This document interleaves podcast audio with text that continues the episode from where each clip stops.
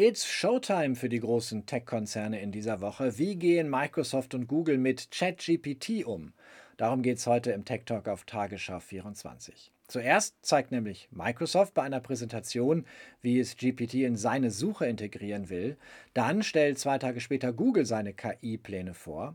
ChatGPT hat unterdessen einen Premium-Dienst gegen Bezahlung eingeführt. Und wie steht es eigentlich um das Urheberrecht an Texten, die die Sprachmodelle produzieren? Das Silicon Valley hat jedenfalls nach dem Metaverse wieder ein großes Top-Thema, künstliche Intelligenz, dank ChatGPT. GPT steht übrigens für Generative Pre-Trained Transformer, ein KI-Modell, das große Datenmengen verarbeiten kann. ChatGPT hat das sehr abstrakte Thema KI schlagartig für jeden greif- und erlebbar gemacht und der Hype um ChatGPT hat auch den Wettlauf zwischen zwei großen Internetunternehmen neu entfacht, nämlich zwischen Google und Microsoft. Markus Schuler ist BR-Korrespondent in San Francisco und Tech-Experte. Wer von beiden, Google oder Microsoft, hat denn die Nase vorn? Im Augenblick, Björn, würde ich sagen, Microsoft äh, liegt hier vorne. Es hat nicht nur 10 Milliarden Dollar in OpenAI unlängst investiert. Das ist das Unternehmen hinter ChatGPT. Diese Woche hat Microsoft und Journalisten auch nach Redmond an seinen Firmensitz nahe Seattle eingeladen. Der Grund der Einladung wurde nicht genannt, aber jeder kann es sich natürlich denken. Vermutlich dürften Microsoft und OpenAI die nächste, die vierte Version von JetGPT ankündigen. Noch viel wichtiger, ich rechne damit, dass Microsoft auch die Integration seines Chatbots in seine Suchmaschine Bing bekannt geben wird. Das würde dem Thema, welche Werkzeuge, welche Tools dominieren das Internet, eventuell einen ganz neuen Schub verleihen. Bislang dominiert ja Google mit seiner Suchmaschine über 20 Jahre lang diesen Markt. Es kommt auf einen Marktanteil von knapp 90 Prozent. Bing spielt da keine Rolle. Die Suchmaschine von Microsoft, die kommt nur auf einen Marktanteil zwischen 3 und 6 Prozent. Owen Yin hat auf Medium einige Screenshots veröffentlicht, die zeigen sollen, wie die Integration in Bing aussehen könnte. Kein kleines Suchfeld mehr, sondern die Möglichkeit, Fragen mit bis zu 1000 Zeichen stellen zu können und Ergebnisse mit Quellenangaben. Markus, erklär uns noch mal kurz, wie ist es zu ChatGPT gekommen? Wer steckt hinter OpenAI? OpenAI hat JetGPT, einen kostenlosen Chatbot, Mitte November 2022 veröffentlicht. Der Bot wurde als Reaktion auf die Befürchtung entwickelt, dass konkurrierende Unternehmen wie zum Beispiel Google OpenAI bei der Veröffentlichung seines nächsten Sprachmodells GPT-4 zuvorkommen könnten. ChatGPT entstand durch die Aktualisierung seines früheren Sprachmodells GPT-3 und hat sich seitdem eigentlich zu einem weltweiten Phänomen mit Millionen von Nutzerinnen und Nutzern entwickelt.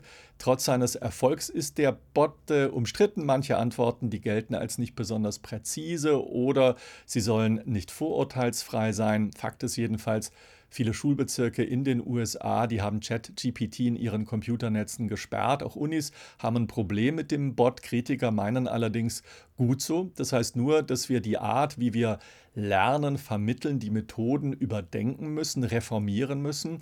Trotz der Kritik hat der Erfolg von ChatGPT OpenAI ja in die obersten Ränge der Silicon Valley Powerplayer katapultiert. Und welche Rolle spielt denn Google?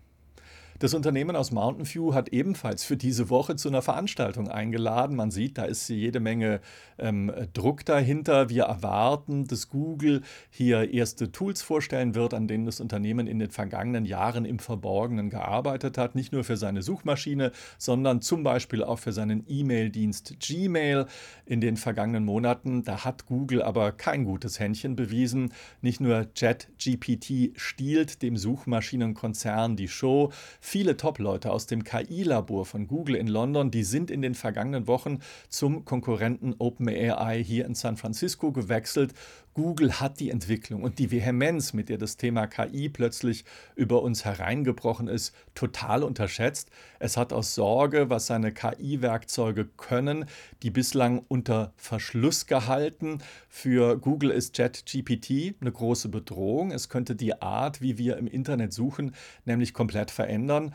Und aus Googles Sicht noch schlimmer, weil die Google-Suchmaschine so viele, sagen wir mal, qualitativ unterschiedliche Ergebnisse liefert, verkauft sich die Werbung, die uns Google da immer einblendet, auch so gut. Genau dieses Geschäftsmodell, das könnte man in Frage stellen, denn bei aller Kritik, JetGPT ist hier um ein Vielfaches genauer als die Google-Suche. Die Frage ist dann, wird dann überhaupt noch eine Werbeeinblendung angeklickt, wenn diese Ergebnisse so genau sind? Soweit erst einmal Markus Schuler aus dem Silicon Valley. Dankeschön. Sundar Pichai, Googles CEO, hat bei der Vorstellung der Quartalszahlen vergangene Woche einen Ausblick auf Googles Pläne gegeben. Unter der Motorhaube setze Google schon KI-Modelle ein. Bei der Suche haben Sprachmodelle wie BERT und MUM seit vier Jahren die Suchergebnisse verbessert und damit erhebliche Verbesserungen im Ranking, zum Beispiel bei Google Lens, ermöglicht. Schon bald werden die Nutzer in der Lage sein, direkt mit unseren neuesten und leistungsfähigsten Sprachmodellen zu interagieren, die die Suche experimentell und innovativ ergänzen. Bleiben Sie dran. Stay tuned. Stay tuned, sagt er. In den vergangenen Wochen ließ Google seine Mitarbeitenden bereits intern einige der neuen Angebote testen und die beiden Google-Gründer Sergey Brin und Larry Page sollen aktiv an der Entwicklung beteiligt sein. Forbes berichtet, Brin habe seinen ersten Code-Request seit Jahren erbeten. Es soll sich um eine kleine Änderung am Programmiercode des Lambda-Sprachmodells gehandelt haben. Was zeigt, wie zentral dieses Thema für Google ist. Das Wachstum von ChatGPT ist rasant. Nach Analysen von UBS nutzten den Bot im vergangenen Januar rund 100 Millionen Menschen. Damit sei ChatGPT zwei Monate nach dem Start die am schnellsten wachsende Verbraucher-App in der Geschichte. Zum Vergleich, TikTok benötigte für 100 Millionen Nutzer etwa neun Monate, Instagram rund zweieinhalb Jahre. Was hat OpenAI bisher von dem Wachstum? Wenig, außer viel Bekanntheit. OpenAI-Gründer Sam Altman schrieb im Dezember auf Twitter, jede Suche kostet das Unternehmen ein paar Cent. Daher sucht OpenAI nun auch Wege, den Dienst zu Geld zu machen, neben den Deals mit Microsoft. Vergangene Woche führte OpenAI ChatGPT Plus ein. Für 20 Dollar im Monat erhalten Nutzer mit Priorität Zugang zu ChatGPT, zunächst allerdings nur eine begrenzte Zahl und nur in den USA. Und wer zahlt, darf der dann die Texte auch frei nutzen? Wie steht es eigentlich um das Urheberrecht an Texten, die ChatGPT produziert? Wer ChatGPT fragt, der bekommt eine eindeutige Antwort. Die Urheberrechte gehörten OpenAI, dem Unternehmen hinter ChatGPT, schreibt ChatGPT. Das ist aber nicht ganz unumstritten. Max Greger, Fachanwalt für IT und Urheberrecht, hat OpenAI wirklich das Urheberrecht an den von der KI produzierten Texten? Super spannendes Thema. Auch ich habe die Frage schon gestellt an ChatGPT und habe mich gewundert über diese Antwort. Denn KI erst, kann erstmal nicht selbst Urheberrechte erwerben. Also nach dem Urheberrechtsgesetz in Deutschland heißt es, dass es ein menschliches Schaffen sein muss. Das heißt, ich darf, mich zwar, ich darf mir zwar ähm, die Hilfe von von, Te von Technik bedienen, aber es muss immer noch ein zielgerichtetes Schaffen sein. Und das gilt auch auf der ganzen Welt für andere Rechtsordnungen genauso. Das heißt, die KI selbst erwirbt keine Urheberrechte. Eine ganz andere Frage sind natürlich vorbestehende Werke. Wie wir wissen, hat ja OpenAI eine Vielzahl von Informationen im Internet vorher schon gescannt und daraus erstellt es dann je nach Anfrage halt die, die ausgegebenen Texte. Und da kann es natürlich schon sein, dass die Urheberrechte an vorbestehenden Texten äh, verletzt werden. Heißt, wenn ich Texte von OpenAI veröffentliche, kann es sein, dass ich jemand anderes Urheberrecht verletze? Das kann theoretisch funktionieren, das kann äh, passieren, ja. Das kann passieren. Denn äh, man weiß ja erstmal nicht, was da ausgegeben wird. Es ist, erst, es ist sehr, sehr schwierig zu kontrollieren, weil man erstmal gar nicht weiß, welche Quellen werden verwendet. Und äh, selbst wenn man es wüsste, dann müsste man halt ganz genau kontrollieren, gibt es entweder in der Formulierung sehr starke Ähnlichkeiten zu vorbestehenden Texten oder allein schon vom Inhalt. Wie wir wissen, sind auch bestimmte Fabeln oder ja, Auswahlen, Anordnungen, Reihenfolgen sogar schon urheberrechtlich geschützt. Und wenn die von ChatGPT ausgegeben werden, dann verletze ich möglicherweise fremde Rechte Dritter. Ich, ich denke da an Checklisten, an Sammlungen zum Beispiel. Genau. Max Greger, Fachanwalt für IT und Urheberrecht, vielen Dank. Wie also umgehen mit Texten, die ChatGPT produziert? Wie zum Beispiel erkennen, ob sie in einer Hausarbeit an der Universität stecken? OpenAI bietet nun ein eigenes Tool an, das die KI-Texte erkennen soll, der AI Text Classifier.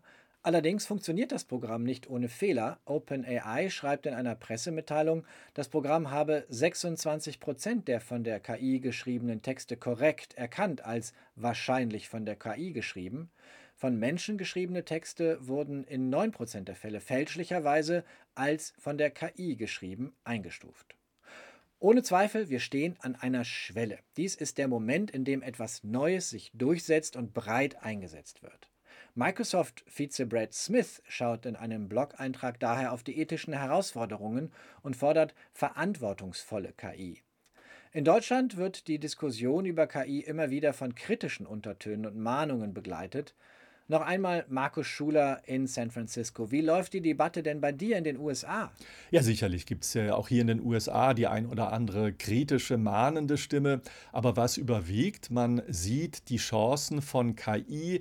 Das wird äh, für neue Unternehmen sorgen, für neue Startups. Es wird neue Dienstleistungen und Angebote geben, die bisherige Firmen in Frage stellen. Und diese Angebote, diese KI-basierenden Angebote, die werden uns das Leben Leben leichter machen. Erste äh, Beispiele sieht man ja eben mit ChatGPT. Das heißt natürlich auch, wir müssen uns an Unis und an Schulen Gedanken machen, was das für die Lehre bedeutet.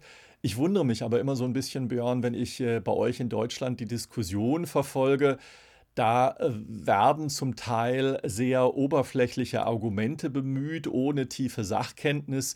Das Einzige, was man nahezu ständig hört in allen Bereichen, der Ruf nach dem Staat, der solle doch KI gleich regulieren, obwohl es überhaupt äh, erst in den Kinderschuhen steckt. Und das Ganze, diese Technologie, die sei ja überhaupt nicht beherrschbar, aber wie gesagt, kaum Argumente dafür.